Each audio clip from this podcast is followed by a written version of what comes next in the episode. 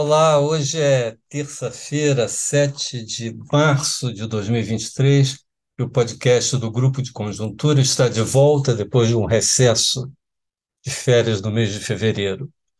É, hoje é, nós vamos falar aqui um pouquinho sobre o futuro do crescimento da economia é, neste ano. É, e, a propósito, nós tivemos no final do, da semana passada o resultado do PIB, que nos ajuda até um pouquinho a pensar daqui para frente. Né? O crescimento do PIB em 2023 foi muito positivo, né? uma expansão de 2,9%, em cima de um crescimento de 5% no, no ano anterior, em 2021. E muitos fatores determinaram esse, esse resultado, mas para ficar, digamos assim, naquilo que foi o, o essencial, né, o principal, é, nós temos, de um lado, o efeito negativo da taxa de juros alta, é, a Selic, uma Selic em 13,75, que puxou para baixo, mas, por outro lado, um efeito expansionista muito forte associado à, à extraordinária retomada é, do setor de, de serviços é, é, na esteira da reabertura né, da, desse setor pós-pandemia, né? Isso puxando muito para cima, né? É, há, há, certamente é, outros fatores, fatores coadjuvantes, né? como os gastos eleitorais, 2022 foi um ano eleitoral, né? É, o aumento do Auxílio Brasil, que, que é do auxílio emergencial, do auxílio emergencial não, do Auxílio Brasil, né, que foi no segundo semestre do ano passado, é, que impulsionou a demanda, e, mas também, pelo outro lado, houve um, demanda, um, um, um crescimento é, bastante negativo, um desempenho negativo da agropecuária em 2022. Né? É, mas vamos voltar, vamos ficar aqui no, nos fatores principais, né? É, como uma, vamos partir deles, né? É, para é, fazer a nossa reflexão sobre a situação corrente e as perspectivas para 2023. É, então, Vamos lá, o setor de serviços, ele é um setor que responde por dois terços do PIB brasileiro e cresceu 4,2% é, em 2022, um desempenho excelente para um setor que tende a ter, é, tende a se mover mais lentamente, né? É, e esse desempenho foi explicado fundamentalmente pela desrepressão de todas as atividades intensivas em contato humano, é, com o virtual fim da pandemia e o retorno, então, das uh, pleno de viagens, restaurantes, shows, cinemas, academias, etc. Né? É, no auge da pandemia, só para lembrar, é, o segmento de este segmento é, de serviços, que é o serviço de prestação às famílias, que é serviços prestados às famílias, chegou a sofrer uma contração de mais de 60%.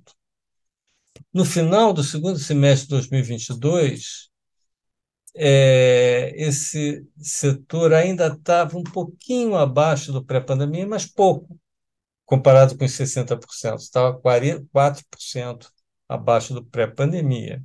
E os demais segmentos eh, do setor de serviços estavam muito acima do pré-pandemia, né? como resultado dessa expansão ocorrida em 2022. Né? É, então, o que a gente, isso aí sugere é que a gente já está no fim desse ciclo é, de serviços, né? de expansão de serviços associado ao fim da pandemia. É, então, isso deve. Isso se refletiu nos resultados né, do, do PIB do quarto trimestre, é, onde o setor de serviços cresceu apenas 0,2%, depois de crescer durante três trimestres, uma média de 1,1%. E uh, então está prenunciando né, uma, um desempenho bem é, pior desse setor em 2023. Né? É, e para agravar, é, existe um outro ciclo que também está se encerrando, é, que é o, ou já se encerrou, que é o da construção civil, é, que, embora represente bem menos do PIB, é 3% do PIB, é, é um setor importante porque é muito altamente empregador. Né?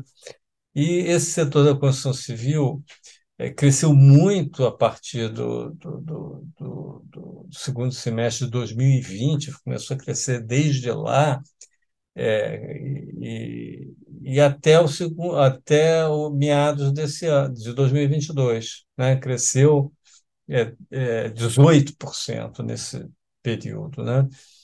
Mas é, já no segundo semestre do ano passado ele já vai crescendo, primeiro zero no, ter, no terceiro trimestre e depois um crescimento negativo no último trimestre de 2022. Então, é, tudo isso já mostrando um esgotamento também desse ciclo da construção civil.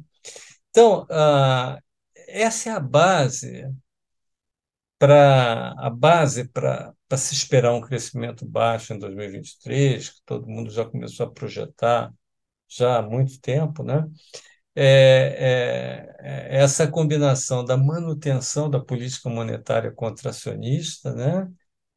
com o esgotamento do, desse ciclo positivo, tanto de serviços quanto da construção civil.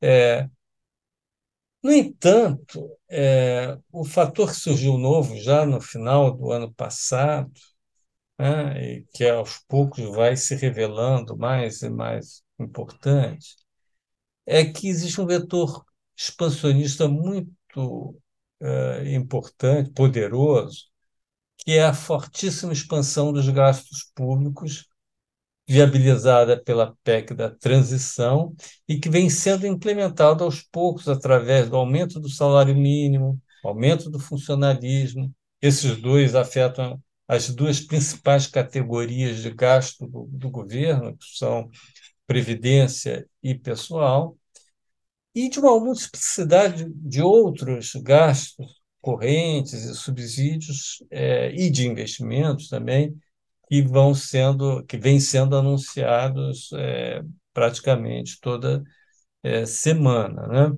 E cujos efeitos devem, eu, na, na, minha percepção, é, se, é, ocorrerem já plenamente no segundo trimestre é, deste ano, né?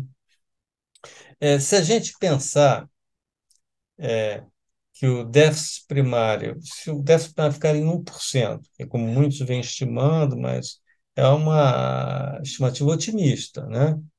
É, como o superávit primário de 2022 foi 1,3%, a, gente, a diferença entre os dois indicaria aí uma expansão fiscal de pelo menos 2,3% do PIB o que é um, uma, né, uma pancada aí, é um expansionismo um fiscal, né, uma, um, uma pressão sobre a demanda agregada bastante grande, que tem, deverá ter efeito sobre o, PIB. Né? É, poderia ser respondida com aumento de preço ou de quantidade. Acho que no primeiro momento, muito provavelmente vai ser mais aumento de quantidade. Depois a inflação pode começar a acontecer, né? E acho que vai acontecer, é muito provável que aconteça. Né? É, sobretudo porque uma parte expressiva dessa, dessa expansão é, de gastos, dessa expansão fiscal, está associada a aumento de salários e transferência de renda para pessoas de baixa renda, com elevada propensão a consumir, o que é, implica um efeito multiplicador do gasto bastante é, é, elevado. É verdade que muitos têm argumentado, com razão, que é, existe uma outra força negativa sobre uma força negativa sobre o consumo, que é o elevado endividamento das famílias. De fato, está num nível recorde, muito elevado, é, e você combina isso com alta taxa de juros e tem aí um, um fator que pode contribuir para, no mínimo, frear a expansão é, do, do consumo, teoricamente, né? Pode acontecer isso, né? É, para avaliar esse efeito, a gente tem que levar em consideração, por outro lado, é, que esse impacto do endividamento alto deverá ser mitigado pelos programas de renegociação de dívida, renegociação, redução de dívidas, né? E atualmente é, há pelo menos três em curso ou prestes a serem lançados, que é o Desenrola, que é o programa do governo federal, que é um programa bastante amplo, o da Fe, Febaraban, né? então os bancos já estão é, é, também é, tendo uma iniciativa nesse sentido, e um do Serasa, da Serasa. Né? Então, esses vários programas, a gente não sabe ainda qual vai ser o efeito final, mas eles tendem a mitigar esse efeito é, do endividamento, enquanto o aumento da renda, que, tem, que é muito poderoso em termos de, de, de, fator de expansão do consumo, esse é líquido e certo. É, temos que é, reforçar aqui também o seguinte, que o, o, pesando a favor do crescimento aí na balança, existe a, já a perspectiva já concreta de colheita de uma safra agrícola extremamente é, favorável, que contribuirá para uma expansão do PIB da agropecuária que pode ser estimada em cerca de é, 10%. Né? Isso tem impacto grande no PIB. Né? É, são vários fatores, e, e, e, eu acho que se eu fosse fazer aqui a minha listinha, aqui sintetizando, vou fazer a minha listinha de prós e contras. Nos prós, a gente tem, então, a expansão fiscal, né? o aumento do gasto público e da renda das famílias, a expansão da agropecuária de cerca de 10%, e seus efeitos secundários sobre o consumo e sobre a indústria de transformação, e eu não mencionei antes, mas existe um efeito inercial aí do, do aumento do rendimento do real do trabalho e da massa salarial. O rendimento real do trabalho, é, no último trimestre do ano passado, pela PNAD contínua, estava no nível de 8% real, 8% acima de, do mesmo período do, de 2021. Então, um crescimento muito forte. E a massa salarial, que é o efeito combinado do rendimento e do emprego, é, já estava se, expand, se expandiu no último trimestre do ano passado, mais de 12% em relação ao igual trimestre do ano anterior. Então, você estava assim, a, a, o rendimento médio real do trabalho e a massa total de rendimentos chegaram num nível bastante elevado no final do é, do, do ano passado, e isso aí tem um efeito aí inercial sobre o consumo. Isso aí do lado dos prós. Do lado dos contras, a gente tem os juros altos, né? os juros altos e todos os seus efeitos, o endividamento das famílias, que está relacionado a isso. É uma incerteza que é bastante grande, é, é, é, que tem aí a questão fiscal como um, dos seus principais fatores determinantes, né, enfim, é, e a incerteza sobre como é, é sobre o, o que, que vai ser feito em relação a ela. Pode ser que isso aí diminua é, é, agora com o anúncio em breve do novo é, arcabouço fiscal, é, vamos é, esperar e vamos analisar quando isso acontecer. E, finalmente, é, do, na listinha dos contras, o esgotamento dos ciclos expansivos do setor de serviços e da construção civil. Aliás, eu acrescentaria mais um, um, um pontozinho aí, que eu deixei de falar, que foi a poupança acumulada pelas famílias durante a pandemia, que foi muito grande, a gente tem trabalho sobre isso, é, é foi, foi, muito importante no Brasil, como em outros países do mundo, ela ajudou a alavancar os gastos com viagens, etc., né? os gastos de consumo em 2022, e isso aí vai, em algum momento, é, vai se esgotando. Né? É, e, para finalizar, tem a economia mundial, que a gente tinha uma expectativa muito negativa em relação à economia mundial, todos tínhamos, e, recentemente ela, essa expectativa vem melhorando. Primeiro, porque a China está é, se recuperando muito rápido depois do fim da política de Covid zero. É, e, em segundo lugar, porque a economia americana e europeia também tem mostrado uma resiliência maior do que se esperava é, em relação frente à, à, política monetária contracionista que está ocorrendo por lá. Então, é, há uma expectativa de que a economia mundial não jogue tão contra quanto a gente esperava até há pouco tempo atrás. Então, em face de tudo isso e também da incerteza em relação aos próximos passos da política econômica, do governo que está ainda iniciando, é, a indefinição sobre o crescimento desse ano é muito grande, né? muito grande. Então, qualquer previsão está é, tá sujeita a muitas, a, a, a muitas é, ressalvas quanto à sua é, quanto à sua precariedade nesse momento. Mas feita essa ressalva, é, um cenário que me parece plausível é de um crescimento em aceleração do primeiro para o segundo trimestre desse ano, né? por força, sobretudo, do expansionismo fiscal e da agropecuária. Né? Isso é praticamente, esse é praticamente o crescimento contratado, né?